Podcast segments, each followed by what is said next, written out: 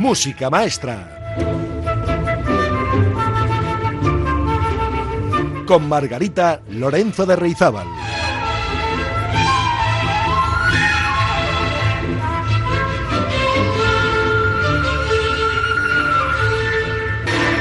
Hola amigas y amigos, qué bien que volvemos a juntarnos para compartir buena música, aunque sé que el fin de semana pasado anduvieron muchos de ustedes muy ocupados con los conciertos del Música Música, que fueron muchos, muy variados y todos interesantes. Imagino también que algunos de ustedes habrán acudido este pasado lunes y martes al espectáculo de Lelutier que por cierto estuvo genial, y eso que llegué con dolor de cabeza a Euskalduna.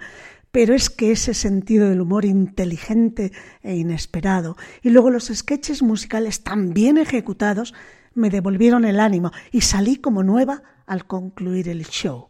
Por cierto, también intenté contactar visualmente con el ganador de las dos entradas del sorteo de música maestra para Lelutiers, Miquel Achotegui, pero claro, como no le conozco, era bastante difícil la tarea y además Euskalduna estaba hasta la bandera. Bueno, pues eso, que ha habido mucha música en la oferta de los últimos días en Bilbao.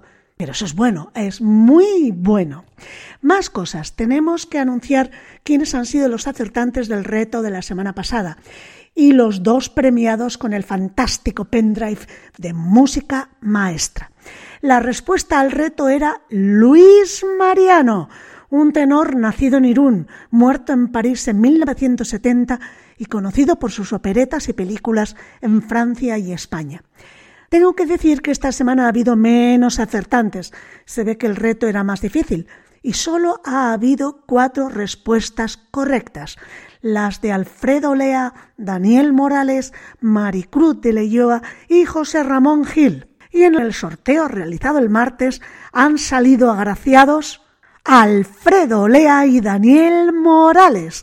Enhorabuena amigos, pueden pasar a recoger el pendrive por la sede de la emisora en Alameda Mazarredo 47, séptimo piso, en Bilbao.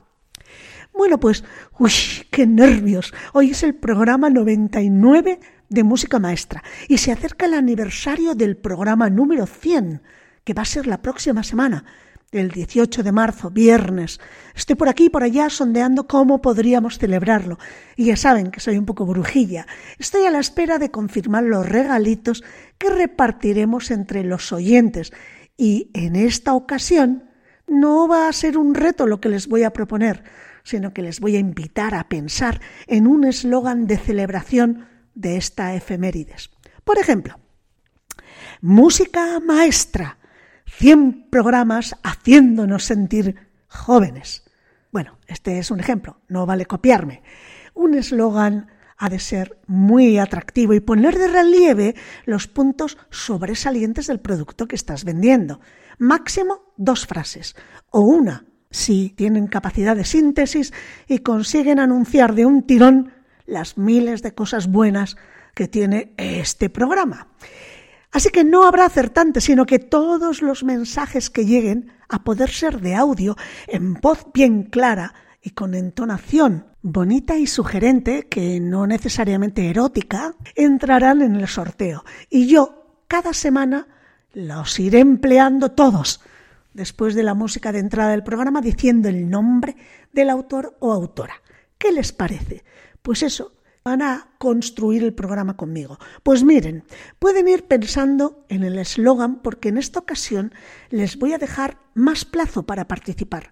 Será hasta el sábado 19 de marzo a las 7 de la tarde, después de la redifusión del programa.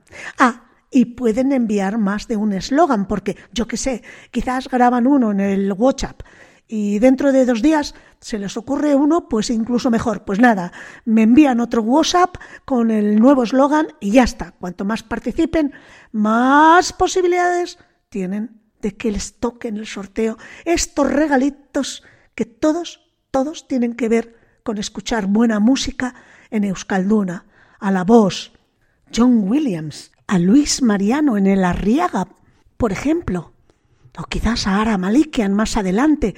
Estamos en ello Y si no, no se preocupen, porque siempre nos quedará el restaurante La Rus para una comidita en petit comité.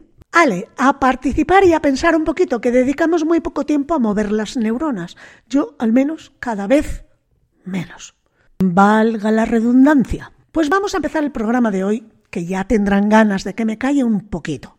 Vamos a hablar de músicas que acompañan a historias, a obras de teatro, a cine. Es decir, hoy hablaremos de lo que se ha dado en llamar música incidental, no accidental. No confundamos. ¿Y con qué empezamos hoy? Pues con la suite Per Gynt del noruego Eduard Grieg. El número primero de la suite es El Amanecer. La Filarmónica de Berlín está preparada. Herbert von Karajan también. Silencio en la sala, por favor. Música, maestra.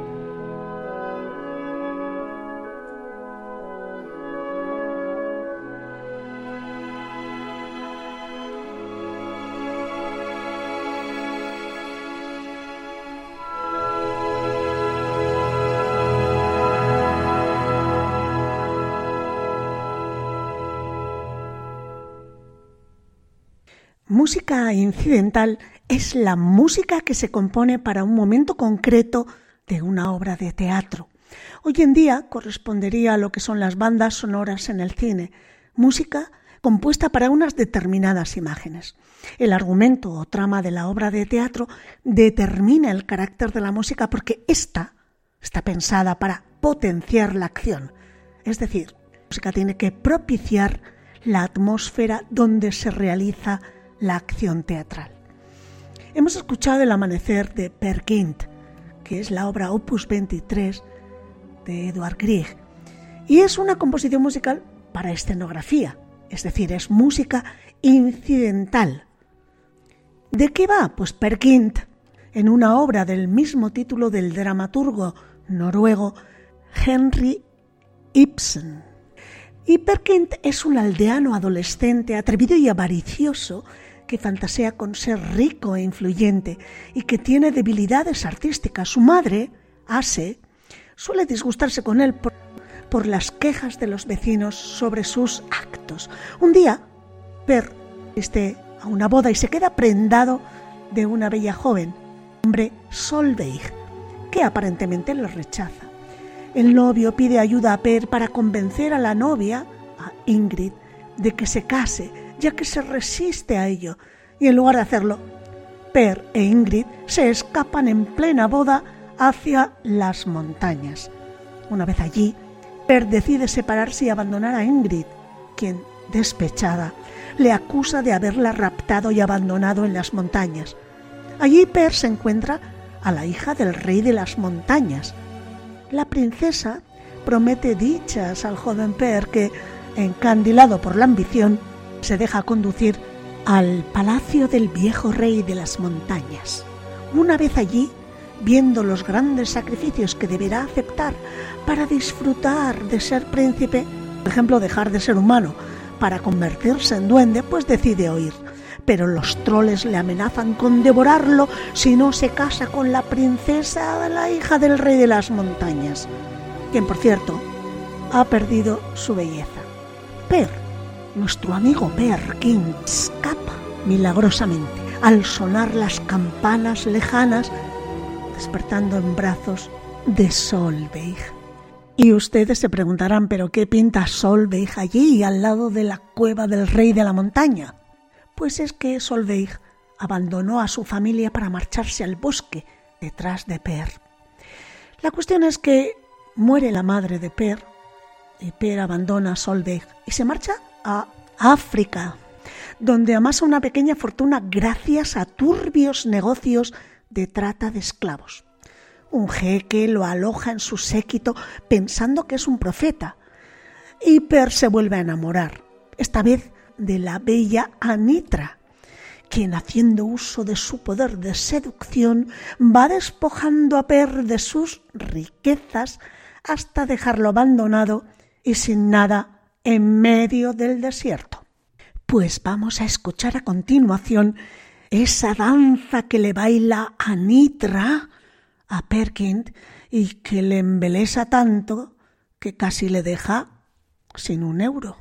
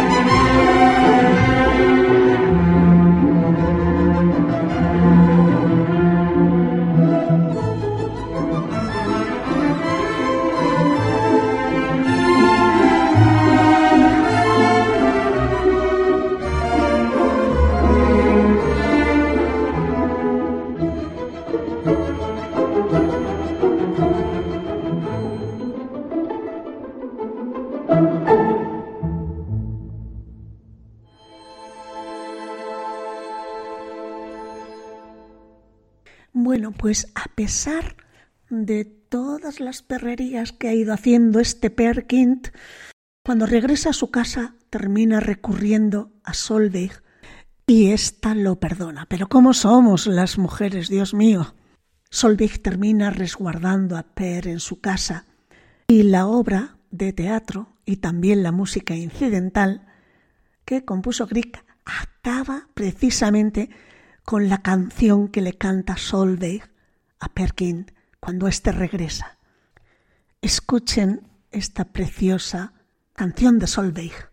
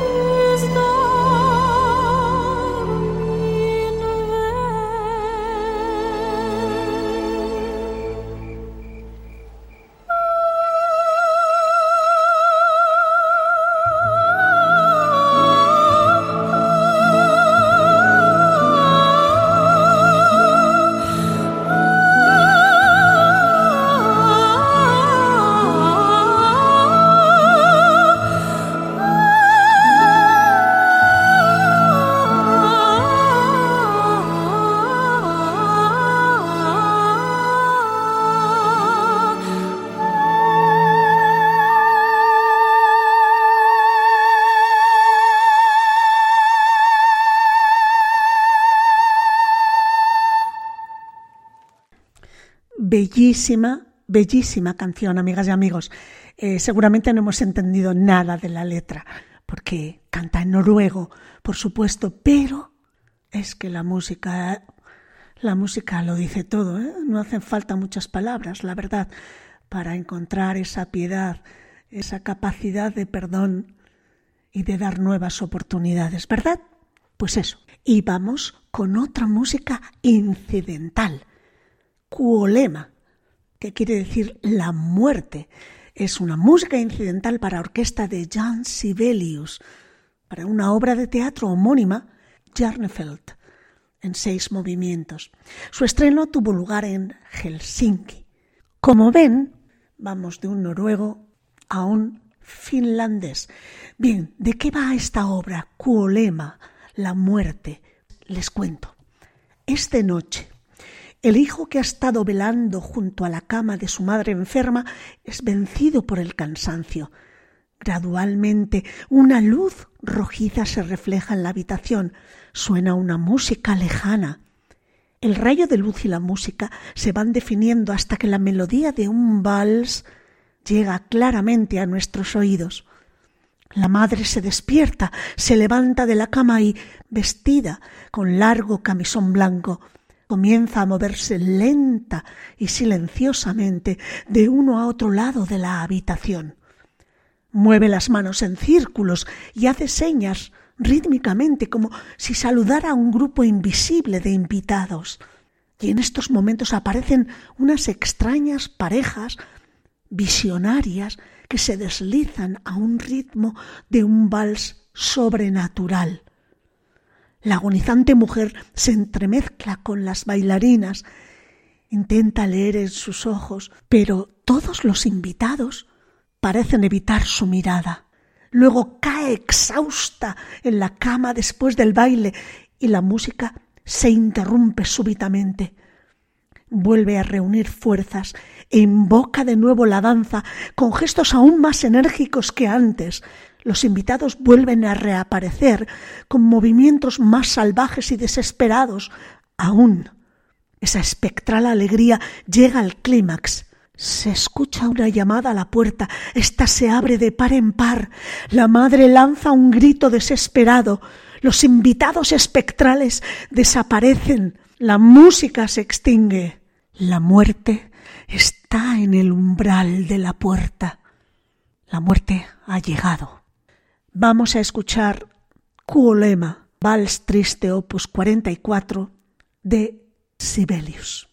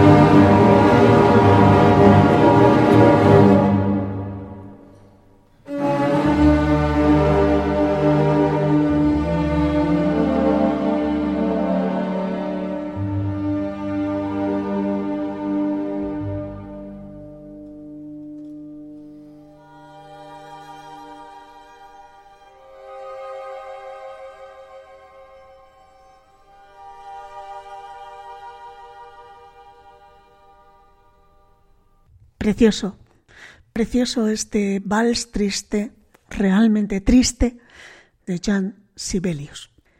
Y si me permiten, más homenaje a las víctimas de la guerra de Rusia contra Ucrania. Y así estaré cada semana, R que R, recordando esta barbarie hasta que se acabe, amigas y amigos. Y hoy el homenaje será a través de la obra musical Una noche en el monte pelado. En realidad, el título original es La noche de San Juan en el monte pelado y es un poema sinfónico del compositor ruso Modesto Mussorgsky. La pieza fue originalmente inspirada por un cuento de Nikolai Gogol, en el cual un campesino presencia un aquelarre en el monte Pelado, cerca de Kiev, la noche de San Juan. Un aquelarre similar al que se puede observar ahora mismo, cerquita, dentro, fuera, en las fronteras de Kiev. Mussorgsky encabezó la partitura con unas frases de su puño y letra que desde un principio ayudan a comprender mejor la atmósfera fantástica de la obra.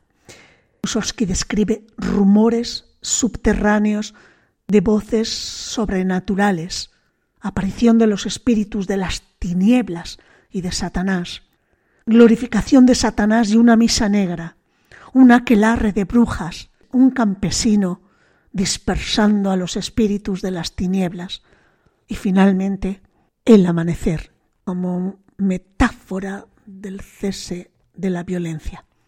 Así quiero verlo. Después de la muerte de Mussorgsky, su amigo y compañero Nikolai Rimsky-Korsakov orquestó y arregló esta extraordinaria obra tan llena de intenso colorido y fuerza que se ha hecho muy popular en los conciertos. Nosotros la vamos a escuchar con rabia, cruzando los dedos hasta que nos duelan para que pare ya esta guerra.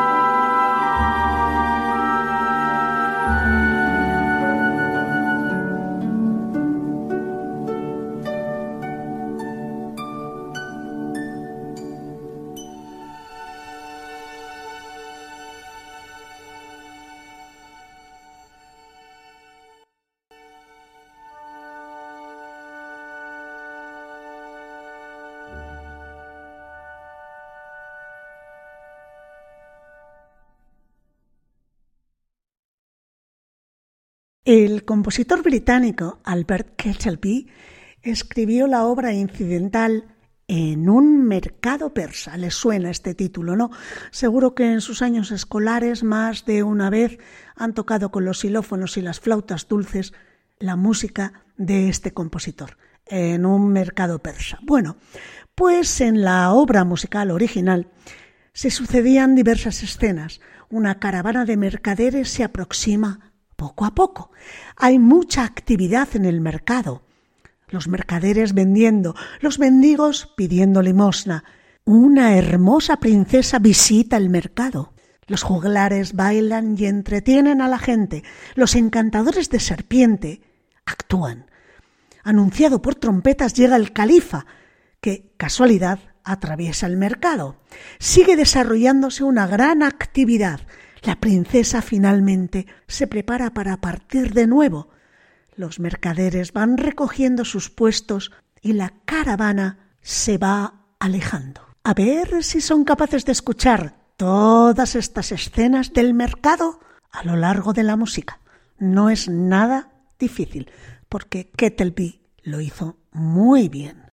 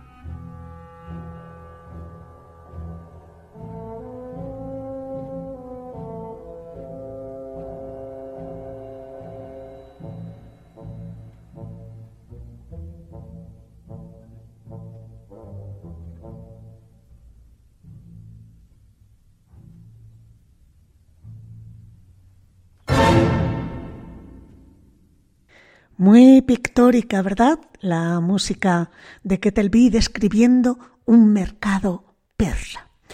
Bueno, pues El sueño de una noche de verano es una obra musical escrita por el compositor Félix Mendelssohn, basada en la obra de teatro del mismo nombre, escrita por el dramaturgo inglés William Shakespeare.